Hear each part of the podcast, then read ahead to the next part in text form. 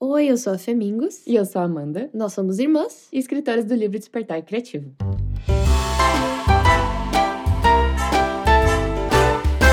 Sejam bem-vindos de volta e hoje a gente tá aqui para falar que cansamos de olhar para telas. Deu? Cansei. O mundo está muito digital e a gente se viu aí presa entre telas.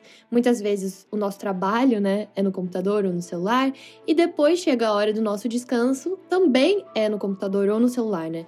A gente acaba caindo em hobbies e a gente defende muito a presença de hobbies nas nossas vidas, mas a gente acaba caindo sem querer em mais e mais coisas digitais. E hoje estamos aqui para defender o mundo analógico, o mundo pré-telas. E sabe, qual é a importância disso para nossa vida? E esse assunto também vai estar super conectado com o lançamento que a gente tem amanhã na nossa loja online de materiais criativos que se chama Empório Femingos, caso você não conheça. A gente vai lançar amanhã um novo livro de recortes, que é basicamente um produto com várias imagens para você recortar e fazer colagens, mas a gente vai falar mais sobre isso um pouquinho pra frente. Então, não sei vocês que estão aí ouvindo, mas para mim isso ficou bem perceptível durante a pandemia, quando estávamos presos em casa. Meu trabalho sempre foi muito digital, certo? Eu faço vídeos pra internet, depois eu e a Amanda a gente abriu essa loja online, a gente faz podcast, é muita coisa relacionada a computador. Eu faço design gráfico, então é ali direto nos softwares e é isso, sentada numa cadeira. Ao ponto de que eu fiquei tanto tempo sentada durante a pandemia, assim, trabalhando, que eu desenvolvi uma bursite no quadril, que Nossa, é dói é muito. Gente, sério, foi extremamente doloroso. Uma fase assim que eu tinha muita dor, começava a melhorar, mas no dia seguinte eu tinha que trabalhar, sentava de novo, doer de novo. Então eu passei a, tipo, ficar de joelho na frente do computador, tipo, no chão, assim, tentando trabalhar em pé. Porque foi isso, foi o ficar sentado. Olha que perigo. E hoje eu tenho, assim, muito essa percepção de que isso aconteceu por causa dos meus hábitos, por causa do número de horas que eu passava no computador. E eu tento ao máximo ter variações no meu dia a dia, ele me ensinou, né? Depois eu aprendi com os fisioterapeutas que é isso. Você precisa estar tá sempre variando a sua posição. Então, enfim, ficar levantando de vez em quando aquela coisa toda. Então eu sei que eu não sou única. Eu fui realmente um caso extremo, mas esses dias eu também tava falando com um amigo e ele também tava querendo achar um hobby, ele queria, ele tava cansado, ele queria achar alguma coisa para ele fazer, mas que não fosse digital. E eu, né, como sendo a rainha dos hobbies, eu tenho listas no meu canal no YouTube do que fazer em casa, é, fiquei com dificuldade mesmo, às vezes, de achar hobbies que não estejam conectados ao digital, porque tem várias coisas muito legais, mas que cansa só porque tá numa tela. Por exemplo, eu queria muito aprender é, modelagem 3D, que é basicamente fazer uma escultura digital. Gente, isso é uma coisa que há anos eu tenho interesse, só que eu não quero ficar mais nem um segundo no computador. Se eu tenho a opção de não ficar no computador, eu não fico. Então, quando a gente fala aqui de analógico, né, a gente tá falando daquelas coisas que você você faz realmente com a mão, usando os seus sentidos. Então, seja desenhar ou até mesmo cantar, que é usando o seu corpo, dançar, atuar, coisas do mundo real, sabe? Eu acho que o ser humano, a gente sempre leva as coisas pro extremo. Então, um belo dia inventaram plástico, acharam super legal tecnológico. No começo dos anos 2000, tudo era feito de plástico. O mundo era feito de plástico. Vocês lembram que tinham poltronas feitas de plástico? Colchões de água feitos de plástico?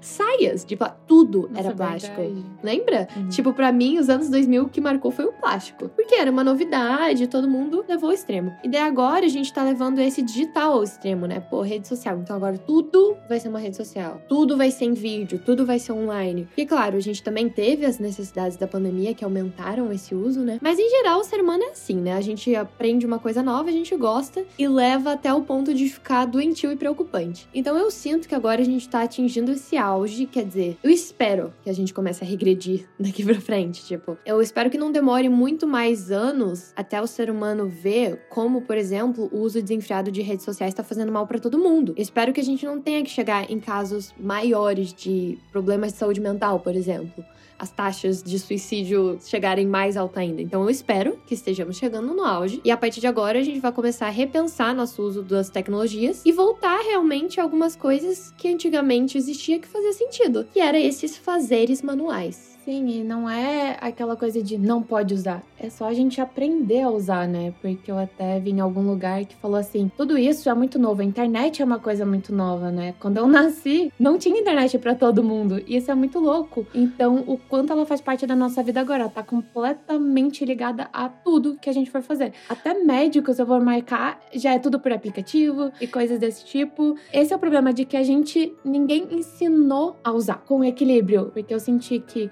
além de cansar, porque meu trabalho no computador o dia inteiro, ok, não tem outra opção. Só que aí chegava na hora do lazer, era TV, Netflix, ver vídeos no YouTube, ou, ou até meu hobby que era escrever ainda era muito no computador. Isso foi se tornando extremamente cansativo. Mas não só cansativo, eu fui sentindo falta de algo, parece. E a conclusão que eu cheguei foi que era falta de sensações também, sabe? Porque ali no computador a gente só tá sentindo teclas. No celular a gente só tá sentindo tela. E olha a diferença quando você pega um lápis e escreve à mão algo. Quando você toca num papel. Quando você toca no papel, quando você usa uma tinta, ou até a diferença que é um, uma lâmpada de uma vela, sabe? A gente foi perdendo, foi tendo tudo muito digital e tudo muito frio, sem sensações. Uhum. Tipo, outros exemplos que eu, que eu também pensei aqui, que é a foto digital diferente da analógica. Uhum. Você vê, por exemplo, um quadro ao vivo do que você vê uma foto desse quadro, ou uma mensagem no WhatsApp, como ela é diferente de um cartão escrito à mão. Então a gente foi se distanciando muito dessas coisas que trazem, parece, muito mais sentimentos, emoções e sensações mesmo ligadas a elas, né? Experiência, né? E eu acho que, nossa, eu gostei muito que você falou, porque eu adoro textura. E eu acho que é uma coisa extremamente esquecida no design, no design em geral, seja no design gráfico e agora que eu ando estudando no design de moda muito, né? A gente tem aí, né, todo,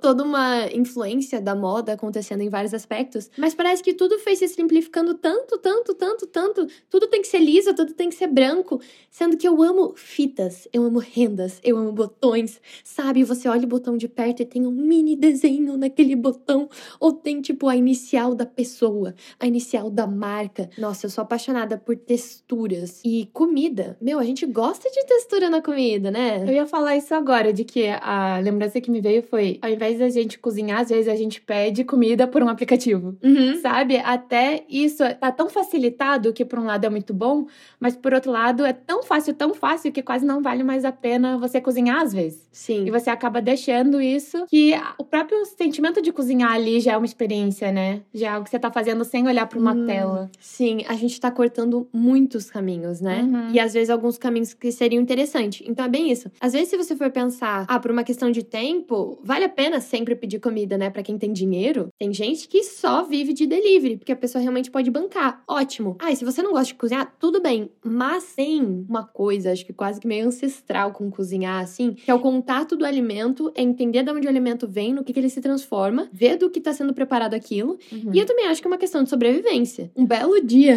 se os deliveries acabarem, você está numa cidade minúscula, ou alguma coisa com seu celular, enfim. Sabe, eu acho que essas habilidades humanas são muito importantes a gente ter, como adulto. E eu senti isso muito na prática quando eu realmente fui envelhecendo. Poxa, você ter algumas coisas ali na geladeira, você tem que saber se virar com aquilo. E isso você só vai aprender na prática, no processo. E eu, particularmente, nossa, eu acho esse um processo muito bom quando é feito com calma e paciência. Eu não gosto de Uhum. cozinhar na pressa, não gosto, por isso que realmente no dia a dia eu iria preferir pedir alguma coisa se já tá todo mundo com fome. Mas se eu tiver tempo, eu fui testando e realmente aprendendo, cara, o prazer que existe naquilo. E de tipo, de provar as texturas, os sabores que vão se misturando e se confundindo, como você falou, é uma experiência.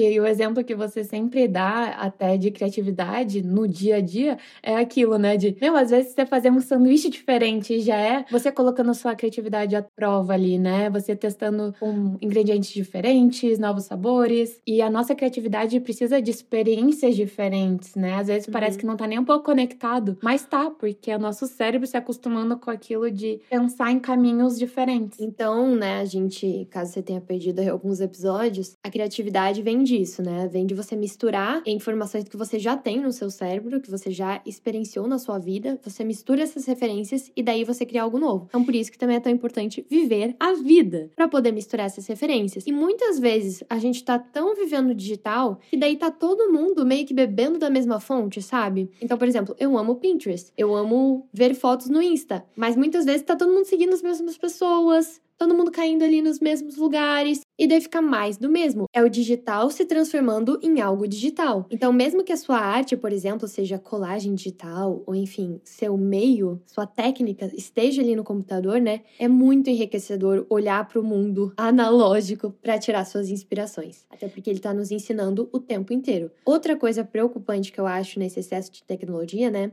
É a pressa de tudo. É que a gente está uhum. simplesmente perdendo a paciência e o nosso espaço de atenção está cada vez mais curto. Eu vejo isso muito na aquarela, porque eu comecei a testar há pouco tempo na aquarela, não me sentia nem um pouco preparada, mas aí eu pensei, não, eu quero uma coisa diferente. Meu, como é difícil lidar com o tempo que ela demora para secar. Uhum. Parece besteira e eu me considerava uma pessoa calma. Não, eu tenho aquela ansiedade normal, mas não é nada absurdo. Mas só esse tempo que aquele material te faz esperar até um tempo para você pensar. Eu li assim em algum lugar de que a gente a gente não consegue mais lidar com o tédio. O tempo inteiro a gente tem que estar tá consumindo alguma coisa, vendo alguma coisa. A gente tirou esse nosso tempo de processar ideias, processar pensamentos, e o tempo todo a gente tá colocando coisas para dentro, para dentro, para dentro e a gente não tá conseguindo processar. Esse momento de tédio, vamos dizer, que é o que eu tô ali esperando secar a aquarela, é super necessário, é algo normal e é algo que simplesmente faz parte, né, da vida. E a gente tá não sabendo mais lidar com esse período pequeno de não ter muito o que fazer.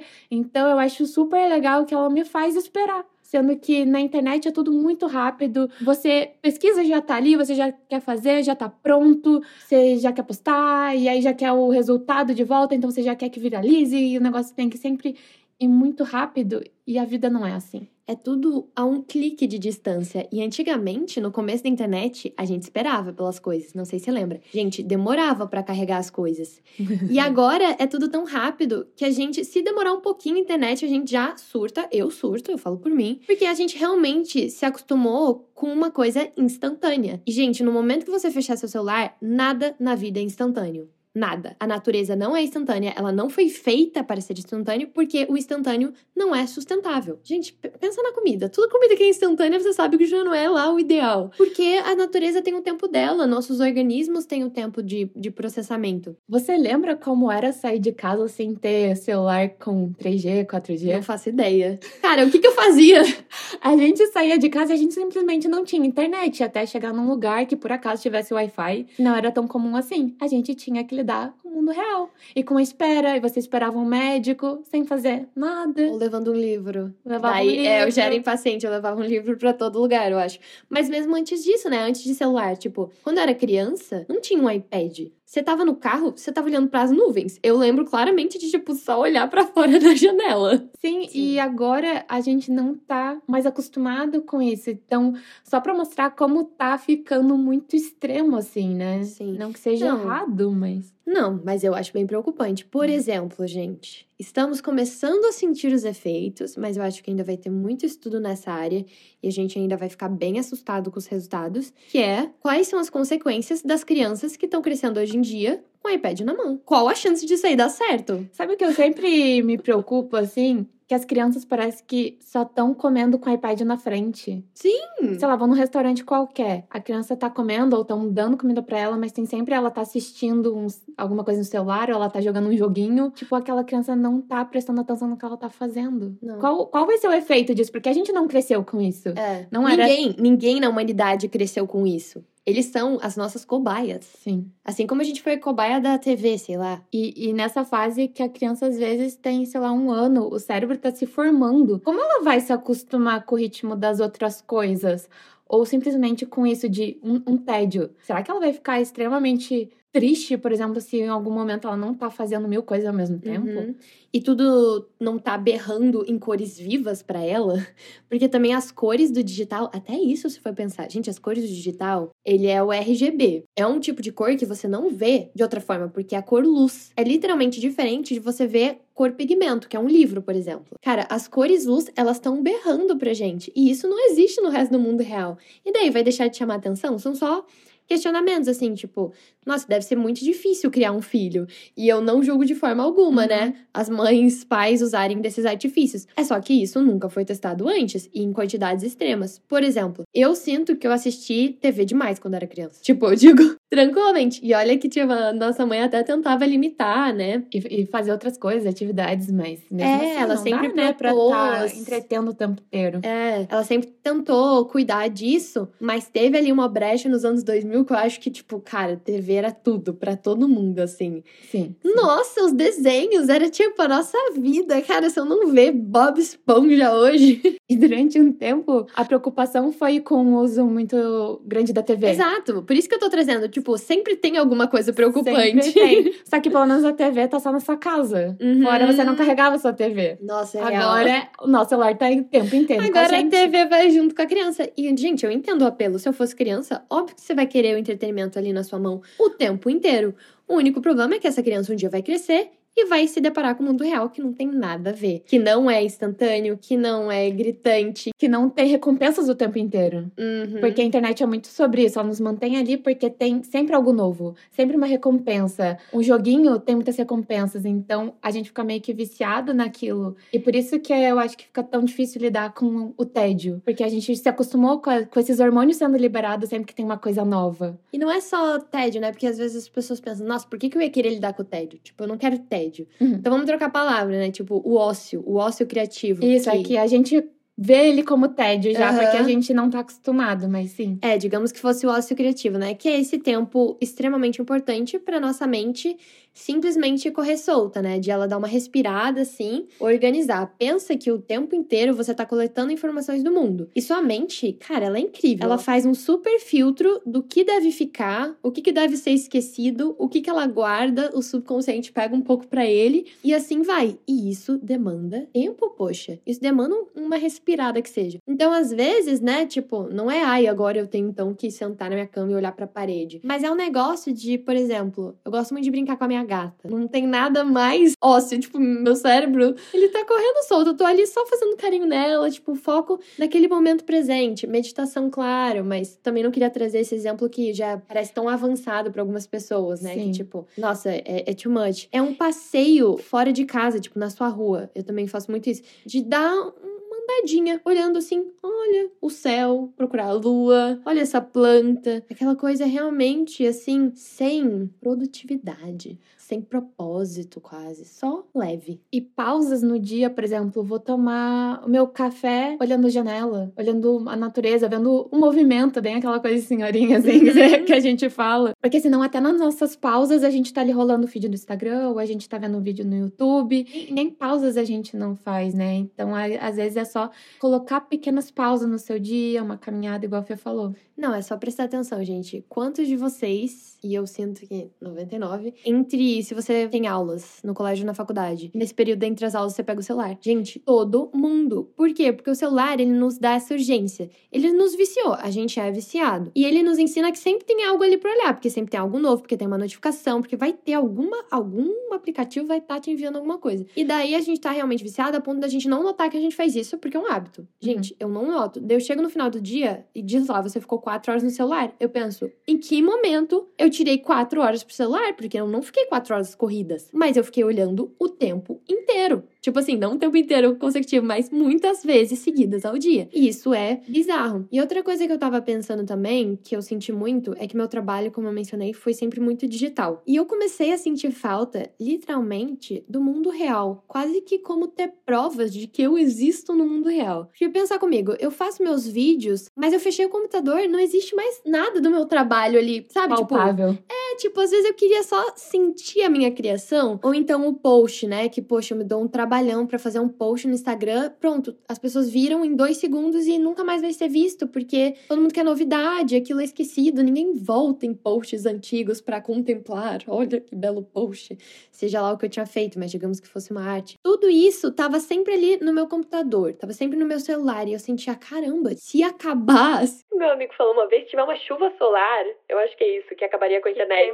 Caramba, eu não tenho nada. Todo o meu trabalho foi pro lixo. E daí também que surgiu a minha vontade de ter coisas no mundo real, né? Eu já fazia design na época, então, meu, eu quero juntar isso. Eu quero trazer tudo que eu falo na internet, todo esse espírito de seja criativo, como ser criativo, vale a pena, sabe? Tem autoestima, tente fazer uma coisinha por você. Agora, como que eu traduzo isso para alguma coisa no mundo físico? E daí que surgiu o Empório Femingos, que são materiais. Hoje a gente tem mais esse foco na colagem, porque a gente viu que realmente a colagem é a síntese perfeita do que é ser criativo, né? Que é pegar coisas que existem e misturar para criar algo novo. E daí você só precisa ali do nosso produto destacar, recortar, colar e pronto. Ele é físico. Eu vejo ele, tipo, é tudo que eu acredito em forma de uma coisinha real que as pessoas podem levar para casa. Isso é mágico. E daí eu precisava dessa nova dimensão, tipo, um complementa o outro, sabe? Eles existem juntos. A gente tem todo lado do nosso negócio digital, mas tem todo lado físico também. E a gente sabe, na verdade, gente, um segredo aqui, que não é o negócio mais rentável do mundo você ter produto físico. Não. Porque ter curso digital, curso online, vale muito mais a pena em questão financeira. Mas era essa sensação, essa necessidade de eu preciso tocar em alguma coisa e eu quero estimular as pessoas a fazerem mais coisas no mundo real. Porque até meus vídeos, vocês vão estar assistindo na tela. Esse podcast, pelo menos, eu gosto muito do podcast que você pode estar ouvindo e fazendo outras coisas manuais. Você não precisa estar assistindo, né? Isso.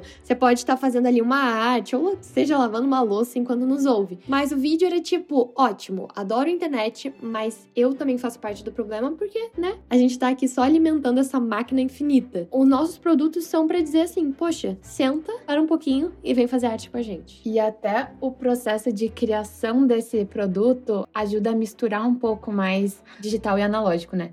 Porque tem a parte muito digital de criar o design e tudo mais, mas nesse novo produto que vai ser lançado amanhã. Pode falar, Amanda! Solta! Spoiler, spoiler! Então, a gente só vai falar amanhã no Instagram como ele é, mas para vocês aqui a gente já vai contar que todo o tema desse livro de recortes, cada um tem um tema. Esse já é o quarto livro de recortes que a gente tá fazendo, e o tema desse é vintage. Então, a gente quis trazer imagens que fossem desse tema mais antigo, porque a gente adora também juntar um pouco mais coisas antigas, coisas com história na nossa vida. Então, é um tema que a gente gosta muito. E a Fê, para criar esse produto, ela também tirou foto de coisas que já existem. Então, se você quiser contar um pouco, Fê.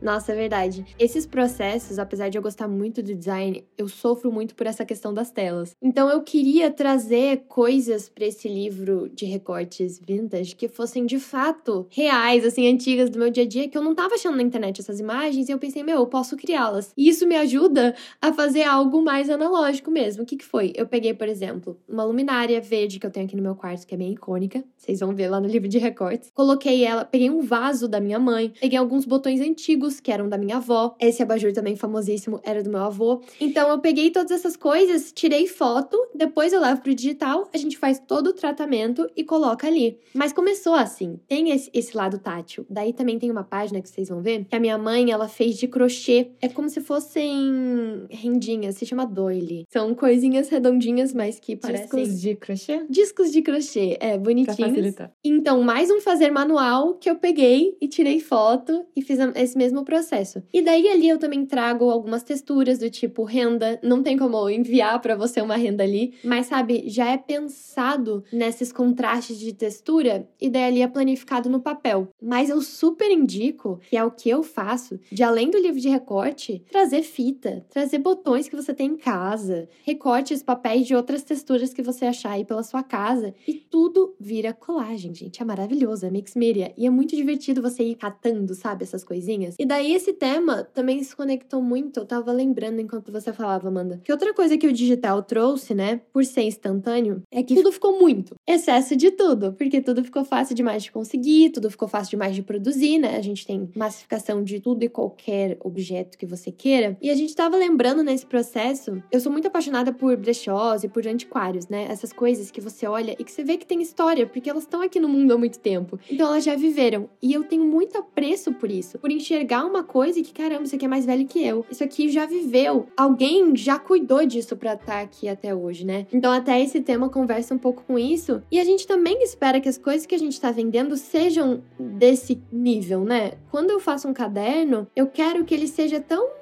bonito e bem feito e duradouro que você vai guardar como um pequeno tesouro. Desde o começo da Empor, na verdade, a gente fala sobre isso, sobre tesouros. A gente quer que vocês tenham tesouros em casa. E coisas especiais que te façam ter momentos especiais, né? Sim. Isso faz parte da experiência, porque quando a gente dá muito valor a alguma coisa, a gente dá mais valor a toda aquela experiência, a gente dá mais atenção também, né? Não é um caderno qualquer, é um caderno que você vai cuidar ao longo do tempo, que você vai fazer vários desenhos, que você vai realmente usar ele até o final e depois deixar guardado para você lembrar, para você revisitar, ver sua evolução. Né? E você vai ter feito ele, você completou ele. Então, o nível de apreço que vai existir depois por ele, né? Depois que você ainda completou, então ele por si só já é uma coisa para ser um tesourinho. Mas depois que você faz arte nele, caramba, isso aí vai ser uma relíquia. Imagina de quem vai vir depois de você, a pessoa poder folhear, sabe? Uma pessoa que te ama. Imagina cara, que lindo! Ela poder olhar isso. E quem sabe no futuro é isso que fica, né? A gente tava até conversando antes aqui sobre isso, sobre. Às vezes eu paro pra pensar, cara, é muito triste, né? Quando alguém morre assim, o que que acontece com as coisas dessa pessoa? Se são coisas boas, assim, que vão durar, né? Que, que tem algum tipo de qualidade ali mesmo que pode ser reaproveitado, elas ficam. E delas ganham um apreço, um emocional muito maior, né? A gente tem algumas coisas aí, algumas heranças, né? Que ficaram no nosso avô.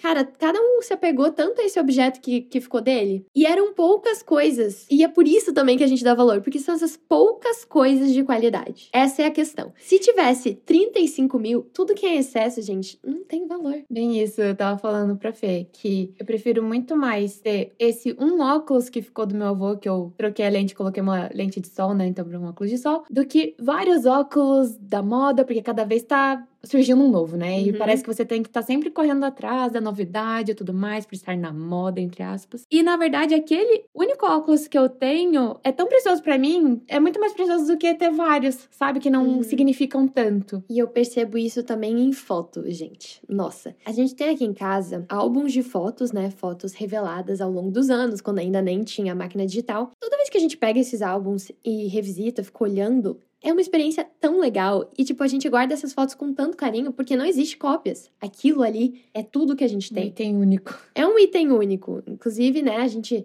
com esse medo, assim, de escassez. Tipo, eu já ouvi história de gente que a casa inundou e perdeu as fotos, sabe? Tipo, talvez até não fosse a coisa mais inteligente do mundo, né? Ter uma cópia só. Mas é o que dá o valor pro negócio. Uhum. Porque daí eu tenho 35 milhões de fotos no meu HD externo que eu não olho de volta. E que, sabe, se eu tivesse três, eu ia olhar olhar para elas. Então volta para esse negócio de, querendo ou não, você dá mais valor para coisas que você tem em menor quantidade. Então às vezes eu penso nisso, sabe? Poxa, eu tento me cuidar, mas é muito difícil. Eu chamo de minimalismo fotográfico. Se eu tirasse poucas fotos das coisas, eu ia ter uma quantidade mais razoável de fotos e eu ia poder rever. Porque hoje é estressante tentar achar minhas fotos, achar elas não estão em pastas, elas não uhum. estão organizadas. Onde que tá, fica tudo esquecido de novo no digital. Por quê? Porque não está no no mundo físico.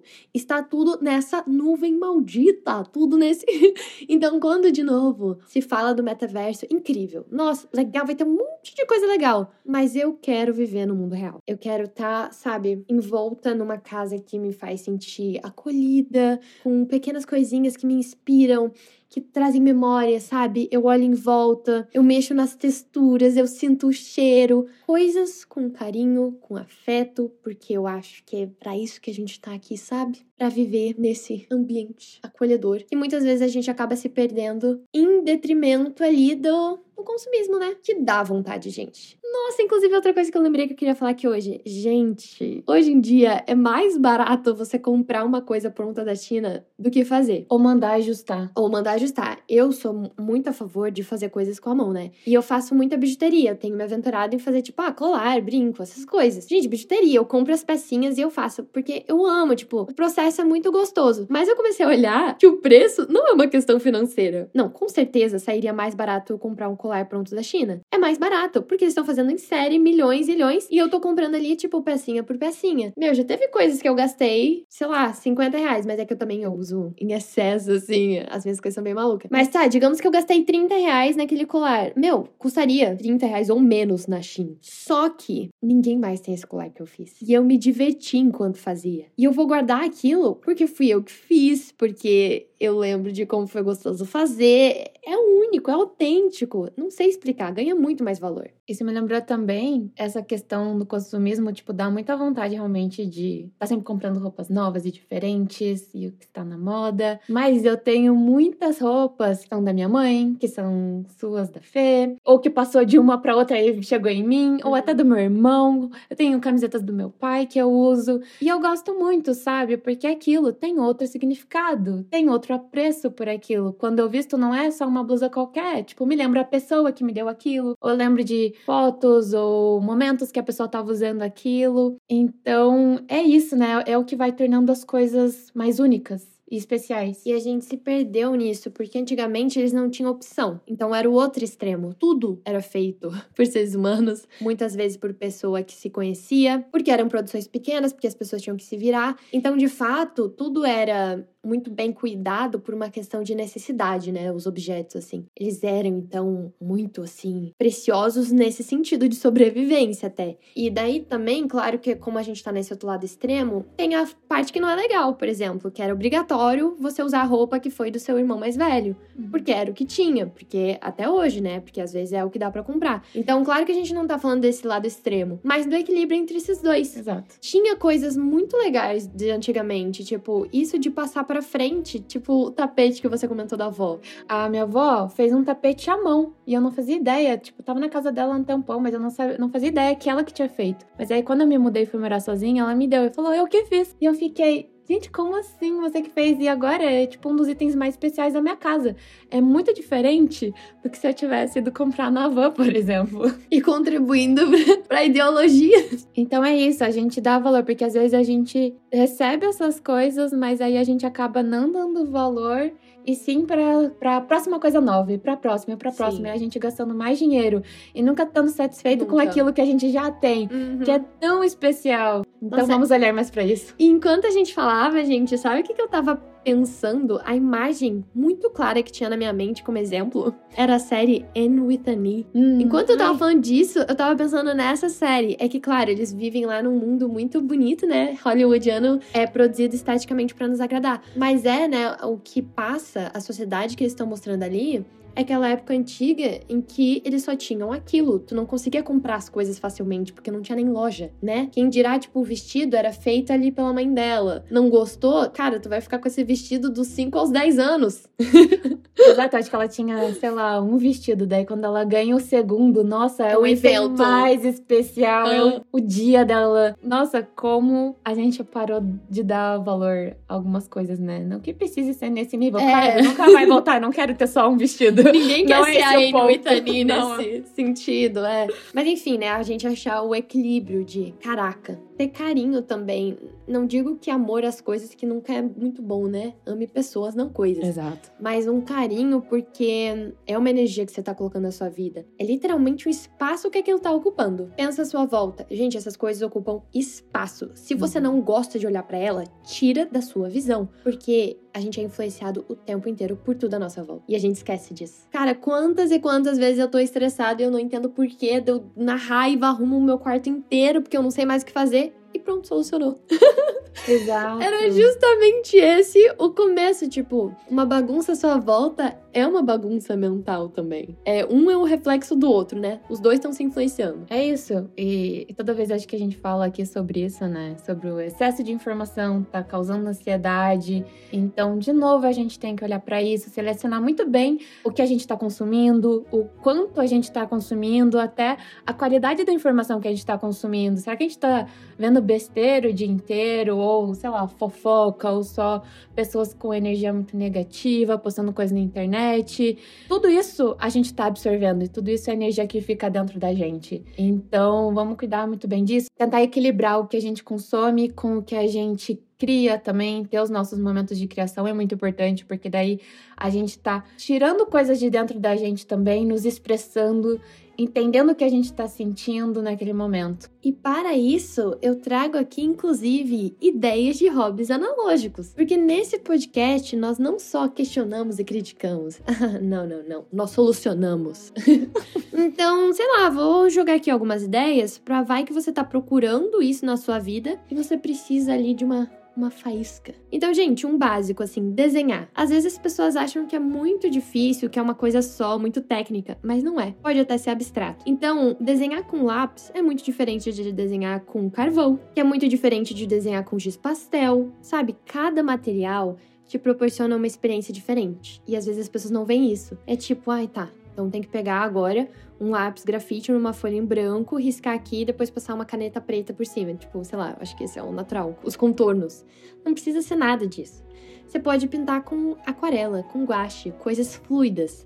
Você pode fazer uma pintura abstrata em acrílico, sabe? Que eles pegam a espátula e a tinta e eles vão só aplicando tinta. Tipo, é literalmente só pedaços, blocos de tinta e assim você vai indo. Isso me lembrou uma amiga que fez toda uma pintura usando café. Hum, Ela usou o café como tinta. Não, tem tudo, né? Marcadores, canetinhas. Quando a gente é criança, aprende que não pode pintar de canetinha. E daí a gente é adulto e a gente descobre os marcadores. Gente, é muito legal. Pintar com canetinha, indico. Escultura com argila, seja, nossa, fazer um busto, fazer um personagem. A gente chama de clay, né? A gente descobriu essa ferramenta, esse clay, que é muito legal. Vale a pena dar uma pesquisada. É um material que não seca, então você, tipo, continua mexendo ele. É bem para você praticar mesmo e é bem divertido. Até o que eu acho ele muito especial é que ele é uma cor só. Uhum. Você pode fazer coisa em biscuit, claro, essas massinhas que tem cor, mas o clay, ele é uma cor de telha. E é isso. E tem algo em você ter uma cor só que deve ser foca na, na forma, uhum. no formato. Sério, gente, ficar amassando aquilo, e às vezes eu até pego foto do, de alguma coisa e daí você ficar moldando. Nossa, eu acho extremamente relaxante. Tem também a cerâmica, às vezes precisa de um pouquinho mais, né? Você talvez tenha que achar um ateliê para ter o forno, caso você queira fazer a queima. Então, gente, você pode fazer seus próprios pratos, suas próprias canecas. Isso não é maravilhoso? Tipo, a gente esquece que a gente tem essas habilidades ao nosso dispor. Não são apenas máquinas que constroem coisas, mas nós também. É, a gente ainda tem aqui criar dioramas. Cara, diorama pode ser tanto miniatura, maquete, que é uma coisa bem divertida também, como dioramas de papel, que eu já fiz o meu diorama retroiluminado, que você pode jogar assim no Pinterest. Gente, eu tô falando os nomes porque basta jogar no Google que você vê mil e um exemplos e tutoriais, ou até vá no meu canal, Femingos, no YouTube, que eu já ensino muita coisa lá. Mas basicamente um diorama em papel são camadas de papel que você vai recortando e depois você coloca elas com, por exemplo, um isopor entre elas, assim. Enfim, se vai ver lá na foto vai fazer mais sentido mas são camadas de papel cortadas que criam uma cena. Uma imagem 3D, vamos dizer. É, quase que uma maquete, assim. Enfim, acho que esse é um pouquinho difícil de explicar só falando. Mas você também tem como fazer suas próprias bijuterias, como eu mencionei, seus próprios chaveiros. Lembra que a gente fazia chaveiro quando a gente era criança? Sim. Nossa, a gente fazia coisinha de feltro. Aham, eu ia falar, fiz chaveiro de feltro, fiz é, enfeite de Natal de feltro. Porque você pode fazer com uma pistola de cola quente e colar o feltro, ou você pode de fato costurar. Toda vez que você pensar, gente, ai, é muito difícil. Gente, tudo tem a versão facilitada na vida. Uhum. Vem com a gente, vem pro lado da gambiarra. O importante é você fazer. E tem que usar o lado bom da internet, que é tudo tem um vídeo explicando como fazer também. então não fica só assistindo vídeos, aproveita que tem tutoriais e faz algo. Com certeza. Eu coloquei aqui, tipo, totalmente fora, mas eu acho incrível quem é Urives. As pessoas que fazem joias. Nossa, sim. E tem curso para isso, né? Claro. É o trabalho de muitas pessoas. Gente, eu acho maravilhoso. Coloquei aqui também costurar roupas, que é um hobby que eu tô no momento e que eu fui descobrindo que muitas pessoas têm esse interesse, mas eu acho que parecia tão impossível para todo mundo que eu tô descobrindo só agora que eu tô fazendo. Uhum. Então já teve dois amigos diferentes que falaram para mim, nossa, e tipo, homens, falando, nossa, eu queria muito aprender a costurar. E fiquei, incrível! Imagina! E talvez possa parecer um passo muito grande, né? Fazer uma roupa do zero, mas você pode adaptar a roupa que você já tem também, né? Sim. Fazer um pequeno bordadinho. Não, muito, mas. Costurar um, um tecidinho, um broche né? Ir adaptando suas Customizar. roupas, customizar. Sim, porque tem o bordado, né? Então, que seria tipo bordado livre, ou enfim, tem vários tipos que pensa naquela coisa de realmente agulha na mão, você tem o ponto cruz, você tem várias técnicas diferentes, mas que é você com a agulha ali bordando. E você tem a costura, que você pode usar uma máquina de costura e, tipo, pensa em fazer a bainha de uma roupa. É isso. Cara, eu adoro usar máquina de costura, eu acho extremamente divertido. Eu me sinto poderosa ali, o negócio é. Eu, como não sei usar, eu olho e eu fico, nossa, que coisa difícil. Gente, eu ia falar sobre isso. Eu achava a coisa mais difícil do mundo e é muito engraçado porque a única parte difícil, digamos assim, que não é difícil, que você demora 30 segundos pra aprender, é tipo colocar a linha na máquina e descobrir como não deixar ela sair. Tipo, que eu acho que era isso que acontecia no começo. Eu nem lembro mais, porque agora é tão fácil. Sério, usar máquina de costura é muito fácil. A minha era muito difícil porque ela tava quebrada. E eu demorei muito pra descobrir isso. Eu ficava, gente, eu tô errando, porque olha, o ponto não tá. é, A máquina tava quebrada, então às vezes a culpa não é sua.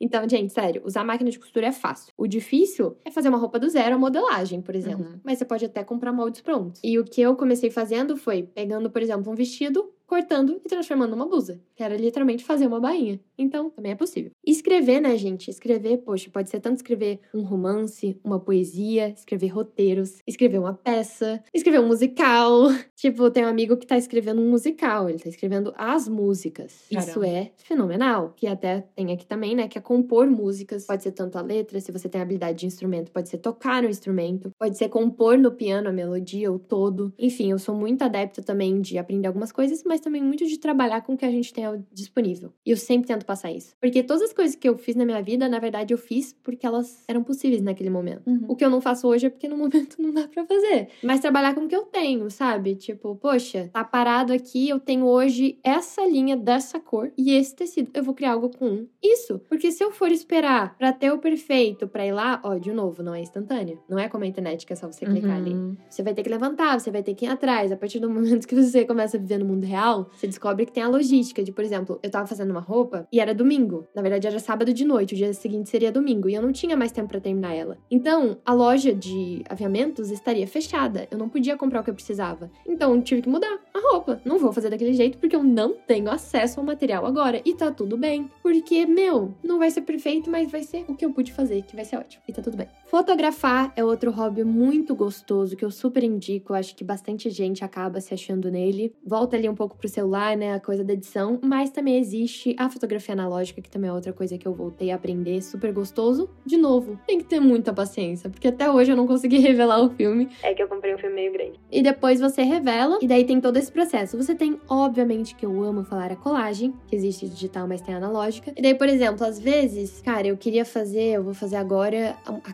capa de um caderno. Eu quero fazer de musicais. Então eu vou pegar na internet algumas fotos de musicais, eu vou imprimir e eu vou recortar. Poderia eu fazer essa colagem direto no Photoshop, recortar direto ali? Sim. Eu ia colocar uma, uma função só de achar ali, mapear, ele ia me achar meu personagem e eu ia recortar com um clique. Mas, cara, eu não quero. Eu não quero ficar mais um segundo na frente do computador. Então vou me dar o trabalho de imprimir, recortar à mão e vai ficar, tipo, com os desníveis, com as texturas, com as marcas da tesoura. É outra coisa. É outra coisa. Um hobby que eu adoro, que eu acho que junta várias dessas coisas, é scrapbook, que é fazer colagens com as fotos de uma viagem, por exemplo, de um passeio. Então eu mando revelar ou imprimo em casa mesmo as fotos e faço uma colagem ali com elas, se transforma num álbum e também numa recordação, né? Porque é aquilo, as fotos que ficariam só no meu celular que eu nunca mais ia olhar, ou ia postar, sei lá, uma ou duas no Instagram, eu faço um álbum com várias delas, com as fotos mais especiais da Uhum. viagem e fica uma recordação, é divertido de fazer, já é um momento também terapêutico ali de hobby, então é muito legal. E daí tem a dança, tem o canto, tem o teatro, e tem os esportes, tem a culinária, Uhum. existe todo um universo aí pra fora, né? Eu foco mais no criativo porque é a minha área.